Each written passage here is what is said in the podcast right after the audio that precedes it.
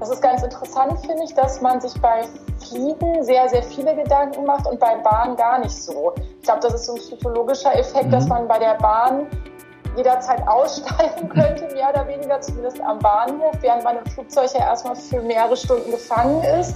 Ich glaube, das ist so ein bisschen der Aspekt, ähm, weil es sind ja jetzt keine bewiesenen Fälle, dass man sich im Flugzeug irgendwo angesteckt hat. Das ist ja also faktisch ist das jetzt gar nicht so klar, warum man so viel Angst hat, ins Flugzeug zu steigen. Herzlich willkommen zum DFK Podcast. Der Podcast für Fach- und Führungskräfte für eine gute Arbeitswelt. Für dich. In der heutigen Podcast-Folge spricht Nils Schmidt mit Corinna Döpkens über den Restart von Geschäftsreisen und worauf Führungskräfte bei der Vorbereitung achten sollten. Nach dem Lockdown beginnen nun langsam wieder die Geschäftsreisen. Die Unternehmen sind aber noch sehr unsicher, was geht und was nicht. Alle Infos hierzu hören Sie jetzt von Corinna Döpkens im Gespräch mit Nils Schmidt. Herzlich willkommen, Frau Döpkens. Schön, Dankeschön. dass Sie ähm, heute da sind für das Interview. Ja, wie sind Ihre Erfahrungen? Wie sieht das aus mit Geschäftsreisen? Geht es wieder los oder äh, sind alle eher noch skeptisch? Ja, doch, es geht langsam wieder los. Ähm, ich habe das bei ganz vielen Unternehmen wahrgenommen, dass die erst äh, alles mit dem Auto gemacht haben das macht man aber nur einmal. Mit dem Auto von äh, Hamburg nach Zürich ist ein Kunde gefahren, der hatte dort einen Termin. Das, das macht man nicht öfter. Ähm, der ist jetzt auch wieder in das Flugzeug gestiegen. Also sprich, der Anfang war wirklich alles mit dem Auto zu machen. Dann hat man festgestellt, es geht nicht und jetzt wird auch wieder regulär gereist, natürlich in einem kleineren Umfang. Also es äh, finden nicht so viele Geschäftsreisen statt wie vor der Krise. Aber ich denke, gerade der Mittelstand, ähm, die müssen wieder los, um einfach die Wirtschaft anzukurbeln. Man kann nicht alles über Videokonferenzen machen. Das ist ein schönes Zusatztool. Aber es gibt einfach viele Reiseanlässe, wo man selber vor Ort sein muss, sich persönlich sehen muss. Und deswegen müssen die Unternehmen, geht gar nicht anders, jetzt einfach wieder los. Ja. Jetzt hatten Sie gerade den Flieger angesprochen. Ich möchte noch mal eine Stufe zurückgehen, erstmal auf die Bahn, ähm, ja. weil ähm, vor Corona war die Bahn ja eigentlich das Verkehrsmittel Nummer eins. War zumindest mein Gefühl, wenn ich unterwegs war, dass die Bahn wirklich voll war. Wie sieht es im Moment aus? Kann man denn schon wieder Bahn fahren? Ist das ist das sicher oder muss man auf irgendwas achten? Nee, also ich bin tatsächlich selber jetzt schon zweimal mit dem Zug wieder gefahren, um das auch einfach mal so ein bisschen auszuprobieren. Ähm, ich fand sehr angenehm, dass es wirklich extrem sauber ist. Ähm, das ist ein ganz positiver Aspekt, der sich jetzt ergeben hat, weil die Züge jeden Tag einmal grundgereinigt werden, desinfiziert werden und es gibt auch diese mobilen Reinigungsteams, die gab es früher gar nicht, mhm. die wirklich ähm, immer durch den Zug gehen, nochmal schauen, nochmal desinfizieren, die Zugbegleiter sind angehalten, die Desinfektionsspender und Seifenspender regelmäßig aufzufüllen und zu gucken, ob alles in Ordnung ist. Also das ist wirklich sehr vorbildlich. Ähm, da wünscht man sich, dass das auch hoffentlich nach der Corona-Krise, wenn es dann irgendwann vorbei ist, so bleibt. Ähm, und man kann ja, es gibt diese App, die anzeigt, wie die Auslastung der Züge ist. Ähm, sprich, wenn die Auslastung mehr als 50 Prozent ist, dann werden zum Beispiel keine Sitzplatzreservierungen mehr angenommen und es werden auch keine Tickets mehr verkauft dafür, ah, also okay. also zuggebundene Tickets. Das kann man selber für sich so ein bisschen kontrollieren und dementsprechend ähm, auch steuern, welchen Zug man nimmt. Und ähm, also die Züge, mit denen ich jetzt gefahren bin, und das habe ich auch von vielen Kunden gehört, die sind ähm, zwar nicht komplett leer, wie es ja zwischenzeitlich der Fall war, dass man wirklich ein ganzes Abteil für sich hatte oder der ganze Zug fast leer war. Das ist jetzt nicht mehr so. Mhm. Aber man hat schon immer die Möglichkeit, dass der Nebenplatz frei ist. Ähm, das, das ist schon gegeben. Und da achtet die Bahn auch sehr drauf. Und was die Bahn auch sehr gut macht, also wenn man dort Bahn-Business-Kunde ist, sprich man hat so einen Firmenkundenzugang, verstecken die auch regelmäßig ähm, News, was gemacht wird. Also es kam gerade okay. heute wieder eine E-Mail dazu, wo nochmal darauf hingewiesen wurde, dass, ich glaube, 4.800 Mitarbeiter nur für die Reinigung der Züge jetzt zusätzlich eingestellt wurden. Ähm, diese mobilen Trupps, die durch die Züge gehen, ähm, dass eben über die App gesteuert wird, dass die Auslastung der Züge im Rahmen ist. Also das, da wird ganz toll und viel informiert, finde ich. Und da sind auch nicht die Befürchtungen, dass man halt in einem geschlossenen Raum ist oder wie sieht das, wie sieht das dort aus? Wissen Sie da was? ähm, wie die Bahn das handhabt. Ähm, es geht ja auch gerade um die äh, Aerosolen, die halt mhm. rumschweben. Ähm, Gibt es da Bedenken oder muss man auf da. Also man, genau, man muss Maske tragen, das ist ja vorgegeben, okay. ähm, dass man im Zug ähm, auf jeden Fall Maske tragen muss, auch in geschlossenen Bahnhöfen habe ich das jetzt gesehen. Ähm, also wenn das so ganz offene Bahnhöfe sind, dann nicht. Aber wenn das zum Beispiel der Berliner Bahnhof, das ist ja wie ein geschlossenes Gebäude, mhm. dort sind auch an den Eingängen Schilder, dass man Maske tragen soll. Also da versucht man über das Maskentragen vorzubeugen. Wenn man sich weigert, wird man auch des Zuges verwiesen. Also da haben die Zugbegleiter die ähm, ja, die Ansage, dass man dann wirklich sagt, wenn einer ohne Maske reinkommt und sagt, ich trage keine Maske oder ich habe keine, dass er dann auch wirklich ähm, aus dem Zug verwiesen wird, weil das eine klare Vorgabe ist. Okay, dann ja. geht die Empfehlung also schon mal klar in Richtung Bahn. Ähm, also die Bahn kann man, kann man gut wieder nutzen. Ich denke schon, ja. Also das ist, ich hatte, habe mich sehr wohl gefühlt und das höre ich auch von Kunden, dass sie da gar keine Bedenken haben, dass man wirklich mit der Bahn schon wieder sehr, sehr gut fahren kann, vielleicht längere Strecken vermeiden, sicherlich für den Anfang noch einige, dass man jetzt nicht gleich acht, neun, zehn Stunden im Zug ist. Mhm. Aber das ist ja beim Flugzeug genauso, dass man diese Langstrecken erstmal vermeidet.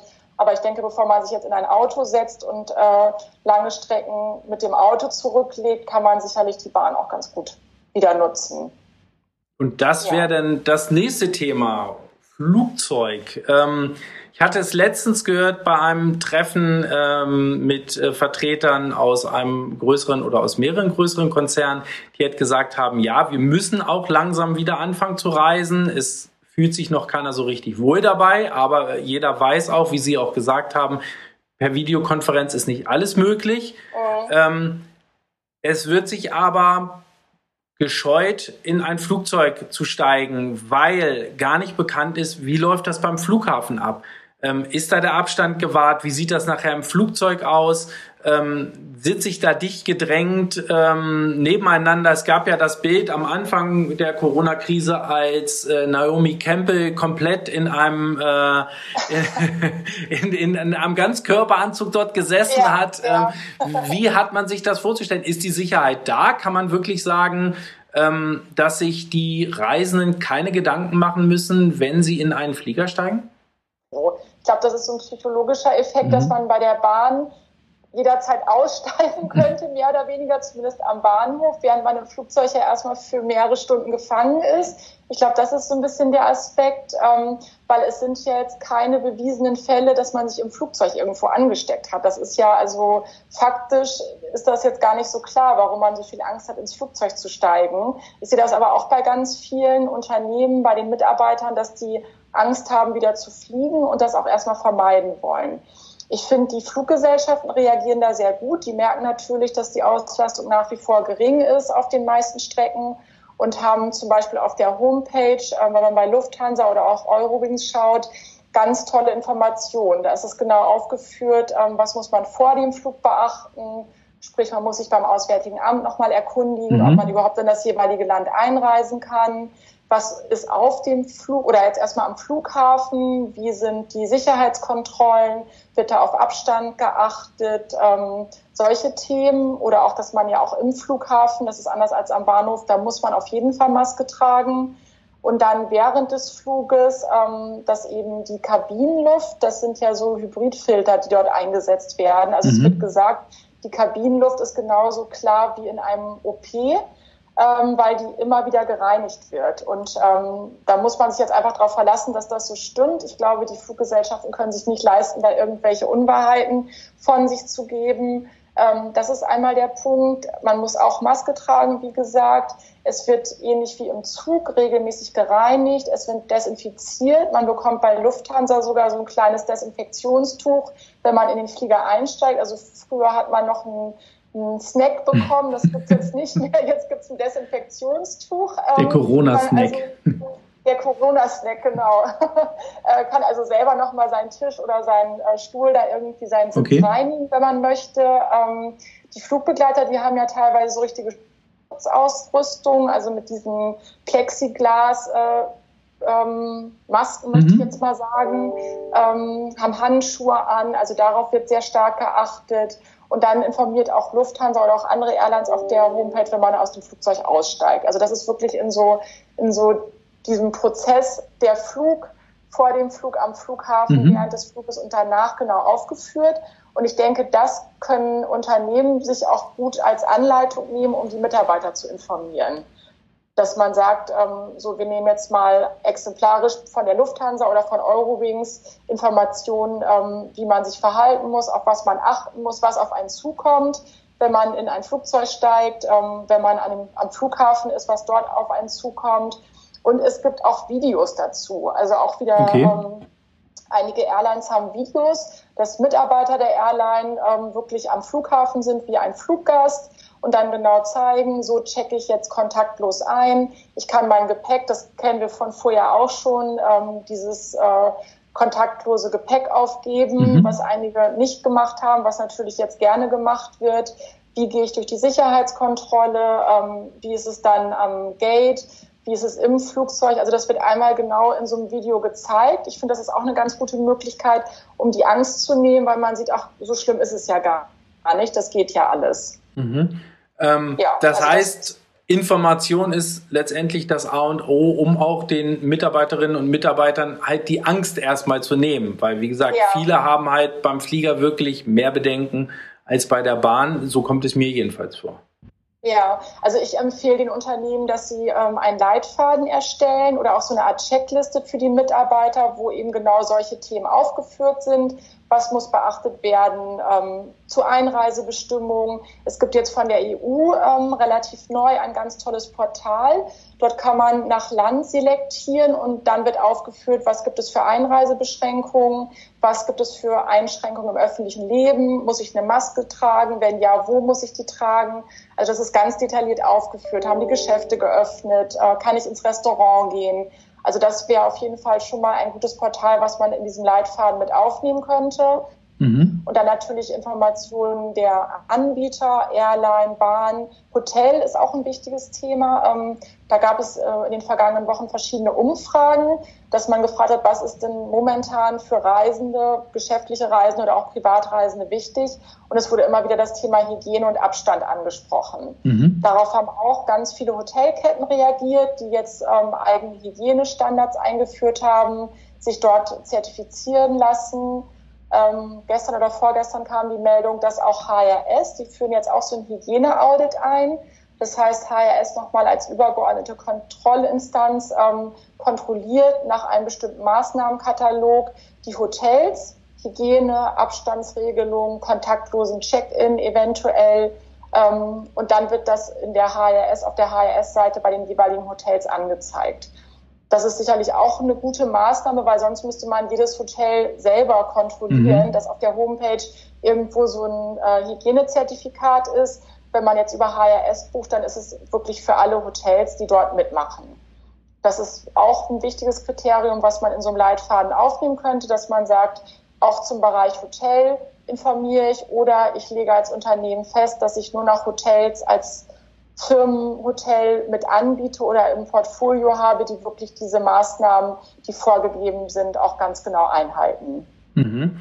Ähm, da möchte ich auch gleich äh, anknüpfen und zwar für unsere Mitglieder, äh, die sich ja aus, aus Fach- und Führungskräften zusammensetzen, besteht da die Möglichkeit, dass Sie das zum Beispiel für die Fach- oder für die Führungskräfte, für Abteilungen, dass Sie dort unterstützen könnten, wenn man sie anfordert? Ja, genau. Das habe ich jetzt bei einigen Unternehmen gemacht, mhm. ähm, weil die, denen fehlen einfach die Informationen, die wissen nicht, an wen sie sich wenden sollen. Ähm, dort habe ich so einen Leitfaden erstellt, eben für die einzelnen Bereiche ähm, habe da unterstützt, wie man das dann an die Mitarbeiter kommuniziert ähm, über Intranet. Wir haben ja jetzt alle die Online-Kanäle gut kennengelernt. Da gibt es ja diverse Möglichkeiten. Man kann Webinare machen, wenn die Mitarbeiter noch im Homeoffice sind, um denen das näher zu bringen.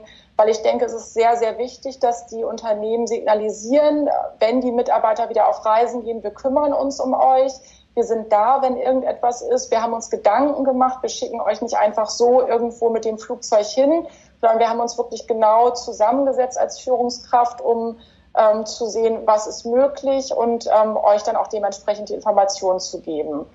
Das ist auch noch ein wichtiges Thema, ähm, Information, wenn irgendetwas passiert. Also man hat auf einer Reise das Gefühl, man ist krank. Ähm, was macht man dann? Ähm, es gibt über Versicherungen zum Beispiel Assistenzleistungen, so nennt sich das. Ähm, das kann man den Mitarbeitern mitgeben. Das ist ähm, so eine Hotline, die man anrufen kann ähm, und dort kann man sich informieren. Man kann sagen, ich habe eine Erkältung, ich habe Angst, ich habe Corona und dort sind qualifizierte Mitarbeiter an der Hotline, Ärzte etc., Sicherheitsbeauftragte, die sich dann in dem Fall genau kümmern und sagen, wenn man jetzt in Zürich ist, dort ist unser nächster Vertragsarzt, bitte gehen Sie dorthin, lassen Sie einen Corona-Test machen, lassen Sie sich untersuchen. Ähm, also auch dort gibt es ganz, ganz viele Möglichkeiten heutzutage, die man eben auch in so einem Leitfaden mit aufnehmen kann. Und da ist meine Erfahrung, die meisten Unternehmen wissen das nicht. Also die haben eine Versicherung, ähm, die haben aber ganz oft so eine Assistenzleistung nicht inkludiert was ganz interessant ist, weil diese Assistenzleistung gar nicht so viel teurer ist, beziehungsweise wenn man eine ganz alte Police hat, habe ich festgestellt, ähm, ist die alte Police wesentlich höher als eine neue Police inklusive Assistenzleistung, weil früher vor einigen Jahren diese Versicherungen einfach noch teurer waren. Mhm. Das heißt, da ist auch mein Rat, dass man auf jeden Fall die Versicherungen, die man für Geschäftsreisen hat, einmal ganz genau überprüft. Ähm, das, da unterstütze ich auch gerne in diesem Bereich. Das habe ich jetzt bei vielen Unternehmen gemacht um eben zu gucken, ist diese Assistenzleistung vorhanden. Bei einigen Unternehmen war sie vorhanden, aber keiner wusste es. Das ist auch ganz interessant. Ähm, die zahlen seit vielen Jahren für eine Versicherung, ähm, wo nicht bekannt war im Unternehmen, dass es diese Versicherung überhaupt gibt und die Mitarbeiter auf Reisen auch überhaupt nicht informiert waren.